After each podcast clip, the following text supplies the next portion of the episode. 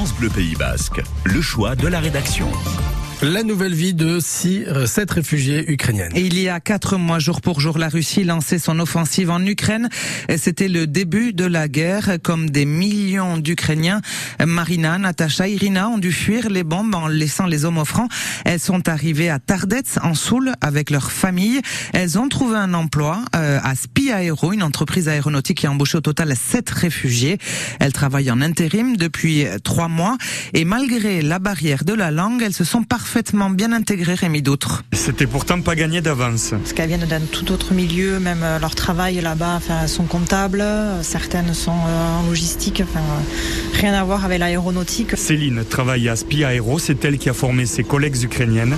Tu comptes les pièces, tu prépares des, les pièces. Déjà d'expliquer le travail à des Français, des collègues, voilà, classiques, c'est pas simple, mais alors là, du coup en ukrainien, en russe. Marina, Natacha, Irina et consorts ne parlent ni anglais ni français. Une seule solution, communiquer avec Google Traduction. Мы очень рады, что мы попали в этот коллектив, что у нас такой директор хороший, начальник хороший. Nous sommes très heureuses d'avoir intégré cette équipe. Un système qui fonctionne bien, même s'il y a quelques ratés.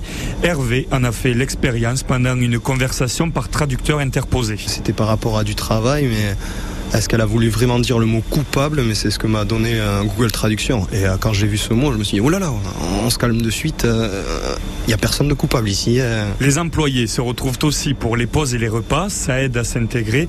Surtout que certains salariés croisent régulièrement leurs nouvelles collègues ukrainiennes à Tardets, où elles vivent désormais.